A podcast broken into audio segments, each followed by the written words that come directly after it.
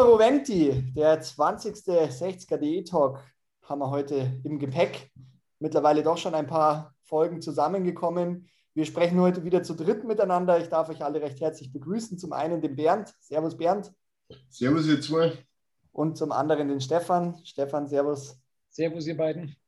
Wunderbar. Die Löwen sind gut in die Saison gestartet. Wir sprechen heute zum einen über das Spiel am vergangenen Samstag zu Hause gegen die Würzburger Kickers und wir werfen einen Blick zum nächsten Auswärtsspiel, nämlich zum SVW in Wiesbaden. Und deswegen fangen wir auch gleich an mit dem ersten Thema. Die Löwen als einziges Team ja ähm, eine komplette Saison Geisterspiele gehabt und jetzt nach gefühlt endlosen 511 Tagen wieder vor ja, zumindest einem Teil der, der Heimfans gespielt. Insgesamt waren es 3700. Ich hatte letzte Woche noch gesagt, ähm, dass 5200 möglich waren, wurde von der Stadt äh, zwar kurzerhand noch vergrößert, die Kapazität. Ähm, die Löwen konnten es aber nicht mehr wirklich umsetzen, deswegen sind es dann die 3700 geblieben. Ähm, Stefan, du hast dich ja auf den Weg ins Stadion gemacht. Ähm, was waren so deine Eindrücke hinsichtlich so dieser ganzen Organisation? Der Verein hatte ja im Vorfeld geschrieben, es gibt diese Corona-Stewards, ähm, die sich rund ums Stadion verteilt haben, wo man quasi seinen 3G-Status äh, nachweisen musste. Wie war das so für dich, so vom Ablauf her? Ja, ich war da sehr positiv überrascht. Also ähm, darf ich mich vielleicht noch mal ganz kurz für die schlechte Qualität meiner Kamera entschuldigen. Man sieht, dass das alles sehr, sehr hell ist. Ich bin ja eh schon sehr, sehr hell, aber heute bin ich extrem hell. Ähm, aber so viel nur am Rande. Ja, ähm, die, die ganze Prozedur, die kannte ich ja schon von den äh, EM-Spielen in der Allianz Arena. Da war es ja sehr, sehr ähnlich, dass diese Stewards eben schon auf dem kilometerlangen Weg zwischen U-Bahnhof Röttmanning und der Arena verteilt waren. In Giesing war das sehr, sehr ähnlich. Da waren jede Menge Stewards, wo man halt auf dem Weg quasi schon seinen 3G-Status checken lassen konnte. Und dann hat man so ein Bundle von denen umgekippt bekommen. Und, welche Überraschung, das hat alles hervorragend geklappt. Ja, also da waren ausreichend Stewards, es gab ausreichend Bundle und ich habe nirgendwo gesehen, dass es zu längeren Wartezeiten oder sonstigen Geschichten gekommen wäre. Und mit den Bändchen war ja dann quasi eine ganz normale oder ein ganz normaler Zugang im Stadion möglich. Ja, und das hat auch, ich glaube, nicht zuletzt mit diesen entzerrten Zugangszeiten super geklappt. Also ähm, sehr, sehr gut organisiert vom Verein. Hat man schon anders gesehen, aber nee, das hat super geklappt. Wunderbar. Ähm, Bernd, vielleicht mal eine Frage an dich auch. Ähm, konnte der neue Stadionsprecher äh, deinen, deine Musikwünsche erfüllen? ähm, dazu habe ich zu wenig von der Musik gehört, weil ich relativ spät erst vor dem Stadion angekommen bin. Liegt ein bisschen an der Anreise und an den Stationen, die man zwischen U-Bahn und äh, Stadion dann doch noch so einlegt. Aber grundsätzlich hat er mich an sich äh, sehr, sehr positiv überrascht, brutal sympathisch. Ähm, hat er mal zwischendrin einen kleinen Fehler gemacht bei der Mannschaftsaufstellung, wo er den Namen gleich mit dazu sagt, anstatt wartet, dass die anwesenden Fans das brüllen. Aber äh, hat er dann gleich verbessert. Also also ich, ich fand ihn sehr sympathisch und äh, der wird noch wachsen, wird seinen eigenen Stil entwickeln. Ich glaube, da haben wir echt einen guten Griff gemacht. Ich glaube, es ist auch einfach wichtig, dass man, ja, dass man ihn nicht so sehr auch mit Stefan Schneider vergleicht, ähm, allein schon, weil es von der Stimme her wahrscheinlich nicht machbar ist. Ähm, und es ja, wäre auch ihm gegenüber, glaube ich, nicht, nicht sehr gerecht, äh, das so zu tun. Ähm, du hast es ja eh schon gesagt, ähm, er hat dann äh, den einen Fehler gehabt, wo er da quasi den Namen des Spielers selber vorweggenommen hat. Ich glaube, vom Bär war es. Ähm, hat dann auch auf, auf Social Media nochmal da um Entschuldigung gebeten. Ich glaube, das passt auch soweit. Ähm, generell, wie war denn so der Eindruck auch? Vielleicht nochmal die Frage an dich, Stefan. Wieder mit Fans im Stadion und vor allen Dingen auch stimmungsmäßig. Die aktive Fanszene hat ja gesagt, ähm, es wird keinen organisierten Support geben. Trotzdem hat man ja die Fans auch über den Fernseher das ein oder andere Mal dann auch gehört, was natürlich auch so, sage ich mal, ähm, der, der Bauweise der Stehhalle ähm, so ein bisschen zu tragen kommt mit dem Dach. Hat ja auch bei den Amateuren schon mit wenig Zuschauern da häufig äh, sehr lautstark durch Giesing geschallt. Wie, wie war das so für dich nach so langer Zeit? Ja, also da bin ich ein bisschen gespalten. Auf der einen Seite war es sehr, sehr schön, dass halt endlich mal wieder Leute im Stadion waren und dass so hin und wieder so ein Hauch von diesem Löwenrohr durchs Stadion gegangen ist. Auf der anderen Seite merkst du natürlich schon, es waren ja nicht bloß deutlich weniger Zuschauer als erlaubt oder möglich. Ja. Ich meine, es waren ein bisschen über 3000. Wir haben ja das Stadion nicht bloß mit 12.000, sondern ja auch schon mit 25.000 und 30.000 erlebt. Manche sogar mit noch mehr. Also sprich, eigentlich ein Zehntel der Kapazität, von der wir es kennen, oder halt jetzt ein äh, Viertel oder Fünftel von der Kapazität, wie sie jetzt ist. Und wenn halt dann die Leute schon sehr verteilt sind, zum Teil noch Masken aufhaben, ähm, ja, es klingt jetzt ein bisschen blöd, aber ich meine, sie meisten sind ja auch stocknüchtern, weil es da drin kein Alkohol gibt. Ja, mir macht das nichts, ich trinke von Haus aus kein Alkohol, aber dem einen oder anderen auch doch. Dann ist natürlich die Stimmung nicht so wie in einem vollen Stadion, und natürlich, äh, da kann man dann über diskutieren, es wird auch diskutiert äh, über Dauergesang von der aktiven Szene, aber es fehlt halt einfach was, wenn sie nicht da ist. Ja, da fehlen einfach die Einpeitscher inzwischen, ja, da fehlen die Trommeln, da fehlt das Megafon. Also da sind wir schon noch weit weg von der alten Stimmung, die wir kennen und lieben, aber es war trotzdem auf jeden Fall, denke ich, ein Schritt in die richtige Richtung. Und das eine oder andere Mal habe ich dann doch so ein bisschen Gänsehaut bekommen, gerade auch als der Stadionsprecher da am Anfang seine ersten Worte gemacht hat, dann fängt auf einmal die Stehhalle an mit einmal Löwe, immer Löwe. Ja, das sind so diese Gänsehautmomente, aber von denen könnte und sollte es in Zukunft schon noch deutlich mehr geben. Wie waren da deine Eindrücke dazu, Bernd? Kannst du das bestätigen? Ja, die Stimmung war, muss ich sagen, durch, durchwachsen, würde ich sagen. Also ich meine, es ist ja schwer, dass wenn so wenig Leute da sind, dass die ganze Zeit da was geht. Aber was mir aufgefallen ist, im Gegensatz zu sonst, es war halt äh, viel spielbezogener.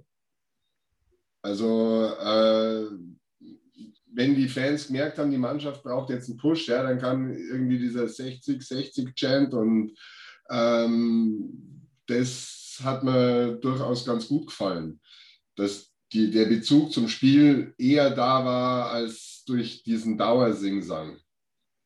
Hatte dann wahrscheinlich halt eher so wieder oder ein bisschen mehr englische Verhältnisse. Da ist man das ja mittlerweile aus der Premier League dann eher so gewohnt, dass es nicht 90 Minuten durch ist, wie es vielleicht in Italien oder auch in Deutschland der Fall war vor Corona, sondern halt wirklich spielbezogen das Ganze ist. Ähm, vielleicht auch eine gute Überleitung, nämlich lasst uns gerne mal über das Spiel an sich sprechen.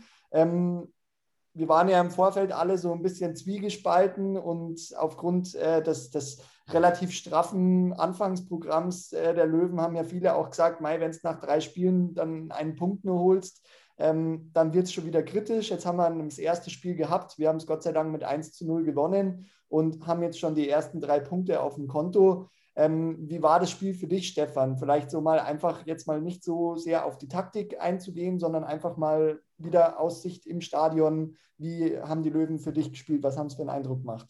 Ja, da bin ich ja jetzt richtig froh, weil für die Taktik ist ja quasi der Großmeister unter mir äh, zuständig. ja, aber es, ich meine, es war so ein, waren so ein paar halbe Herzinfarktmomente. Ja, halt eben das eine Mal, wo Würzburg auf unseren Tom Kretschmer zugeht und der hervorragend dem Fuß hält, ja, wo du auch mal schnell einzeln hinten sein kannst wo ich unheimlich froh bin, weil ich denke, das hat ihm auch sehr, sehr gut getan, sehr viel Sicherheit gegeben. Ja, ja dann, äh, dann schießt man das 1-0, natürlich totale Ekstase, endlich auch mal wieder ein Tor, wo man sich freuen kann und um sich herum Leute im Stadion hat, die sich mit einem Freund, einen umarmen, trotz Corona und abklatschen, also sensationell. Na gut, dann hatten wir so ein paar, äh, sag ich mal, wackelige Phasen und dann noch diesen komischen Freistoß, wo man dann erst einmal, also im Stadion, gebe ich zu, habe ich es live nicht gesehen, was da jetzt eigentlich passiert ist, warum es den Freischuss gibt. Ja, dann hat man schnell das Handy rausgeholt, schaut auf Magenta, was da passiert ist. Oh, scheiße. Ja, und ähm, das ist ja dann nochmal gut gegangen, wie auch immer er diesen Ball da versiegeln konnte. Und ähm, zum Schluss natürlich sehr, sehr happy, dass wir diese drei Punkte mitgenommen haben, weil ich meine, gegen Würzburg hatten wir nicht unbedingt damit gerechnet, außer dem Kollegen Winninger. Ja, absolut. Ähm, Tom Kretschmer, finde ich sowieso, hat auch gegen Ingolstadt schon einen sehr, sehr guten Eindruck gemacht ähm, im letzten Saisonspiel, wo sich der, der Marco Hiller in der zehnten Minute mit der roten Karte leider frühzeitig verabschieden musste. Jetzt auch wieder stark gehalten. Also ich glaube, da haben wir definitiv einen, einen, einen super Ersatztorwart, ähm, der wahrscheinlich locker auch Stammtorhüter bei jedem anderen Drittligisten sein könnte, wenn nicht ein Marco Hiller vor einem äh, stehen würde. Ähm, das Spiel an sich war ja eine relativ knappe Kiste, wenn man das Ergebnis mal sieht mit 1 zu 0. Ähm, auch die Statistik spiegelt das, glaube ich, ganz gut wider. Also die Löwen hatten 52 Prozent Ballbesitz, ähm, die Torschüsse mit 13 zu 9 generellen Schüssen und dabei 5 zu 2 Schüssen, die dann wirklich auch auf das Tor gingen. Was waren für dich so die Feinheiten, Bernd, aus taktischer Sicht, die da den Unterschied gemacht haben am Samstag? Ja, also ein riesengroßer Unterschied war im Strafraum für beide Mannschaften, weil äh, wenn 60 den Ball in den Strafraum gebracht hat, konnten die meistens irgendwas damit anfangen, sind zumindest an den Ball gekommen. Wenn der dann verteidigt wurde, okay, aber ähm, die Würzburger, wenn die den Ball in den Strafraum gebracht haben, haben die nur in der Hälfte der Fälle tatsächlich dann auch einen Ballkontakt gehabt.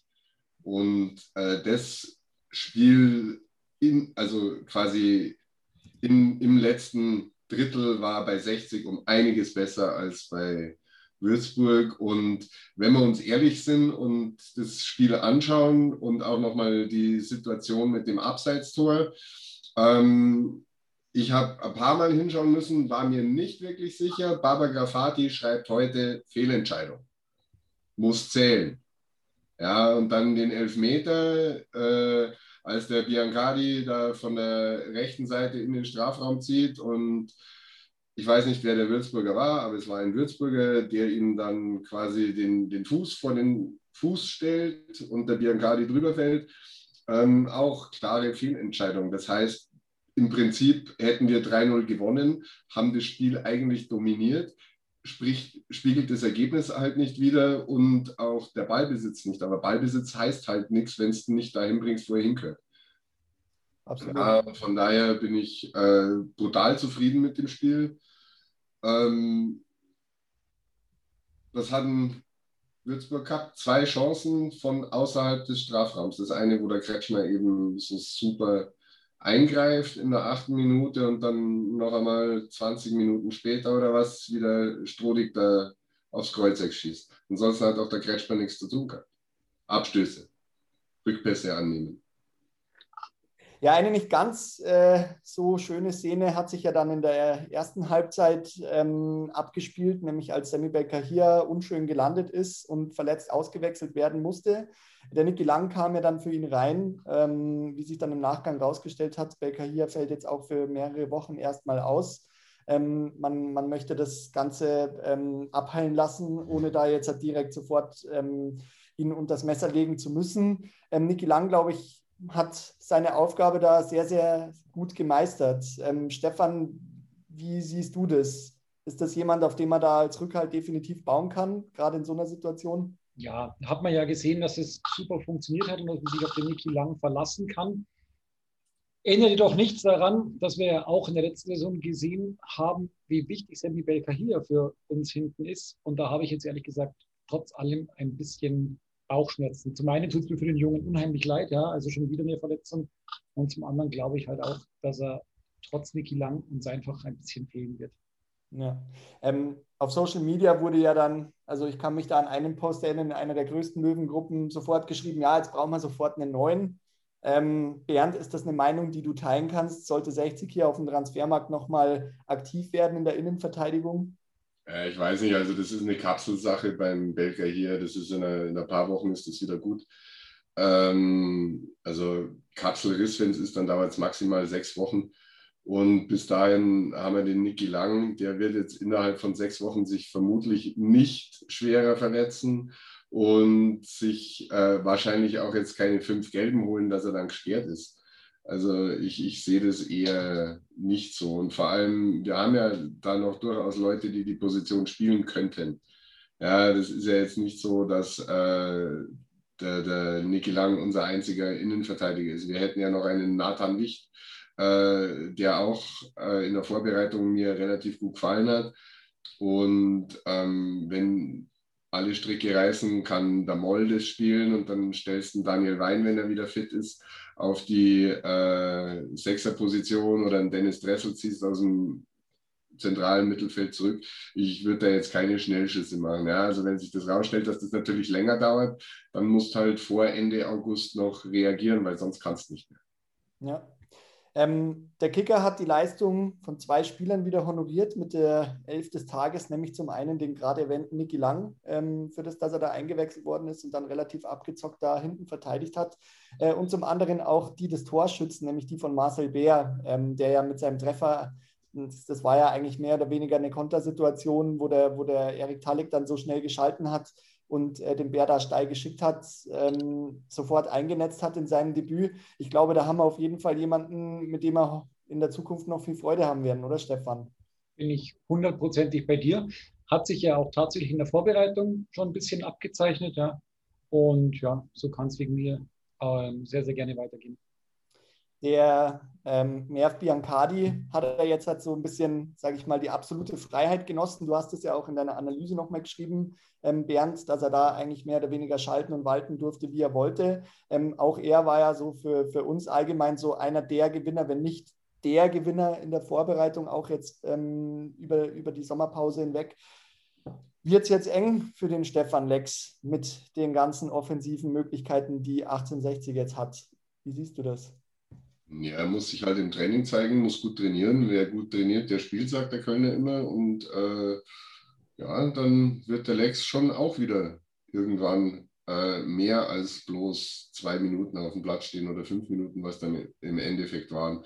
Aber ich muss auch dazu sagen, habe ich auch geschrieben, das taktische Foul vom Lex war Gold wert.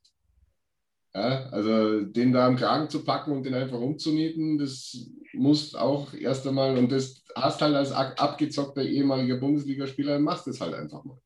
Ja, der Jüngere hätte es jetzt vielleicht nicht unbedingt gemacht in dem Moment. Ja, absolut. Sei mal gespannt, ob er den Kampf annimmt und noch stärker wieder zurückkommt. Lasst uns gerne ähm, mal einen Blick auf kommende Woche legen, ähm, denn die Löwen fahren ähm, nach Hessen nach Wiesbaden, um genau zu sein, und spielen dort gegen den SVW in Wiesbaden. Ähm, in der letzten Saison gab es ja zwei Unentschieden, in der Hinrunde ein 2 zu 2, in der Rückrunde ein 1 zu 1, ähm, das uns ja, sage ich mal, ja, für das, dass es für Wien Wiesbaden um nichts mehr ging. Sie hatten ja ihre Möglichkeiten noch, sich für den DFB-Pokal zu qualifizieren über den eigenen Landespokal und wollten dort auch den Fokus drauf legen. Die Löwen haben sich extrem schwer getan. Ähm, ja, haben uns so ein bisschen den Aufstieg dadurch vielleicht versaut auch. Ähm, nichts, das, also zum einen, weil Wiesbaden relativ abgeklärt gespielt hat, zum anderen, weil 60 ein bisschen zu blöd war, das Tor zu treffen ähm, in dem Spiel. Ähm, wie siehst du das, Stefan? Ich habe gehört, du machst dich auf den Weg nach Hessen. Was erwartest du da für ein Spiel?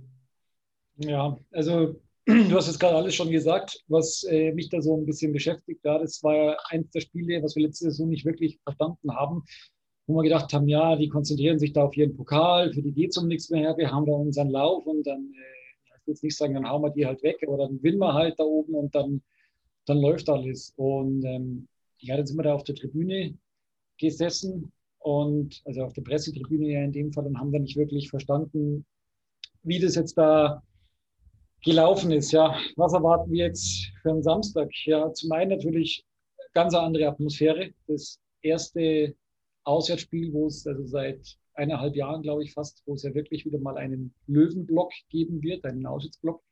Wenn ich das vorhin richtig gelesen habe, gibt es, glaube ich, auch immer noch Karten. Also wenn Sie noch welche auf den Weg machen wollen. Ja, und dann äh, zum Spielerischen schwer zu sagen. Ich habe die Taktiktafel äh, noch nicht gelesen, ja, weil sie ja noch gar nicht draußen ist. Dementsprechend muss ich dann noch ein paar Tage warten, wie wir da oben auftreten werden und was wir da holen können. Der Kollege Winninger wird es mir dann schon sagen. Genau, jetzt haben wir natürlich erst einen Spieltag gespielt. Also, um mal kurz so die Hard Facts rauszuknallen, spielt der Fünfte gegen den Zwölften. Also, wir sind Platz 5. Äh, Wiesbaden auf, auf Rang 12 hatten jetzt am Montag gespielt ähm, gegen die zweite Mannschaft vom SC Freiburg. Ein mageres 0-0 dabei rausgesprungen. Ähm, Bernd, ich glaube, du hast dir das Spiel auch angesehen. Was hast du da für einen Löwengegner gesehen? Also grundsätzlich habe ich verdammt starke Freiburger gesehen muss ich sagen. Äh, Wiesbaden hat nicht wirklich viel Ball gehabt, aber auf der anderen Seite muss man sagen, wenn sie den Ball gehabt haben, ist es dann don, doch schon zügig und sehr, sehr schnell nach vorne gegangen. Und äh, Pfostentreffer, Lattentreffer für Wiesbaden sprechen Bände. Das heißt, da, wenn die noch ein bisschen besseres Zielwasser trinken, äh, müssen wir uns schon schon ein bisschen wärmer anziehen. Aber ich sehe Wiesbaden ähnlich wie Würzburg, viele Neuzugänge, noch nicht wirklich komplett eingespielt. Da gehen viele Steilpässe noch ins Leere. Äh, weiß nicht, wie viel man da jetzt unter der Woche richten kann als äh, Trainer, aber ich, ich bin der Meinung, dass das Wiesbaden ähnlich wie Würzburg ein hartes Spiel wird, aber, aber das, das werden wir schon packen. Der, der Rüdiger Rehm, der hat, glaube ich, boah, zehn Neuzugänge oder zwölf von überall her, also über Uerdingen, St. Pauli, äh, Gott weiß wo im Ausland, Türkgücü, Mainz, Lübeck, alles. Ja, das muss man erst einmal zusammenschrauben, das Team. Und dann, wenn die funktionieren, allerdings schätze ich die sehr, sehr konkurrenzfähig ein. Äh, interessant ist vielleicht für die Leute, die weniger so mit dem die es weniger so mit dem Lesen haben, sondern lieber uns zuhören, dass äh, die jetzt äh, tatsächlich den äh, Torwart getauscht haben. Die haben jetzt eine neue Nummer 1. Der ist von Darmstadt gekommen, heißt Florian Stritzel. Der Tim Boss, der mir eigentlich sehr gut gefallen hat im Tor, ist jetzt ins zweite Glied gerückt. Mhm. Also auch ein Wechsel, der eigentlich vor der Saison wahrscheinlich eher unerwartet äh, gewesen wäre, weil ja auch der Tim Boss eigentlich lange Zeit die Nummer 1 äh, bei den Hessen gewesen ist. Ja, also ich, ich wüsste jetzt nicht, wa warum man den auf einmal tauscht, aber anscheinend ist dieser Stritzel um einiges besser. Ja, die Wiesbadener sind ja ähm, vorletztes, also zur letzten Saison hin aus der zweiten Liga abgestiegen, hatten ja da schon den, den großen personellen Umbruch. Jetzt hast du gesagt, mit zehn Neuzugängen jetzt eigentlich das zweite Jahr in Folge. Was denkst du, waren da die Gründe dafür? Also wir hatten ja im, im vergangenen Jahr hatten wir das Interview auch mit dem Kapitän äh, der Wiesbadener, mit dem Sebastian Morowka, der ja auch nochmal betont hat, dass er eigentlich das Saisonziel war, jetzt sich mal zu stabilisieren und auch zu finden. Ähm, und es wurde ja nicht der direkte Wiederaufstieg ausgerufen. Denkst du, dass das jetzt ähm, quasi der ähm, ja, der, dass man gesagt hat, jetzt greift man nochmal oben an, weil eigentlich, wenn man das zweite Jahr in Folge sich so ähm, personell neu aufstellt, hat es ja eigentlich eher damit was zu tun, dass man in der Vorsaison nicht so wirklich zufrieden war damit. Ja, also wie gesagt, sind, sind mehr als zehn, sind, sind zwölf oder dreizehn Leute, die die geholt haben. Und ich kann es nicht wirklich sagen, aber sie hatten halt auch viele Abgänge. Ja. Das eine zieht das andere halt nach sich.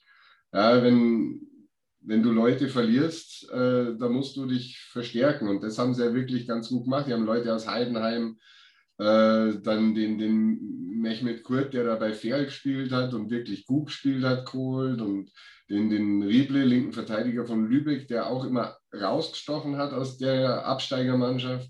Also ich denke schon, dass die oben angreifen wollen. Ja? Ich meine, welche Mannschaft in der dritten Liga will denn das nicht? Ja, du, willst ja, du willst ja raus da. Du, du willst ja dahin, wo es mehr Kohle gibt. Weil da als, als Wien Wiesbaden da jetzt rumtun und sagen, ja, wir werden jetzt vielleicht nochmal acht, da haben wir Bock drauf, ist doch Quatsch. So ist es. Jetzt haben ja die Löwen ähm, ein Gästekontingent gekriegt. Ähm, auch der Heimverein hat jetzt, soweit ich das mitbekommen habe, nochmal signalisiert, ähm, weil ja der, der eigene Ticketverkauf da ein bisschen ja, mäßig läuft. Ähm, Wiesbaden jetzt nicht unbedingt so als der Publikumsmagnet bekannt, ähm, da den Löwen durchaus auch nochmal mehr Karten zur Verfügung stellen zu wollen. Ähm, Stefan, was ist so dein Wunsch für das, für das Spiel? So auch so mit Hinblick auf die Zuschauer. Ich habe jetzt auch gelesen, ich glaube, ein, ein Löwen-Fanclub organisiert sogar einen Auswärtsbus. Das ist ja auch etwas, was es äh, ja seit längerer Zeit nicht mehr gegeben hat. So, worauf, worauf freust du dich am meisten am Samstag? Oh, das ist äh, schwer zu sagen ich finde es auch relativ schwer einzuschätzen.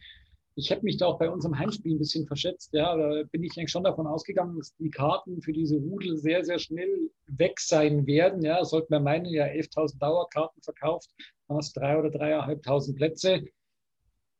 Wäre ich jetzt davon ausgegangen, dass es ein paar Sekunden dauert oder ein paar Minuten und dann sind die weg, aber dem war nicht so. Jetzt ist das vierte Auswärtsspiel, schaut es ähnlich aus, aber ich sage mal, Mai, jetzt waren wir daheim 3000 von dem her oder 3.500.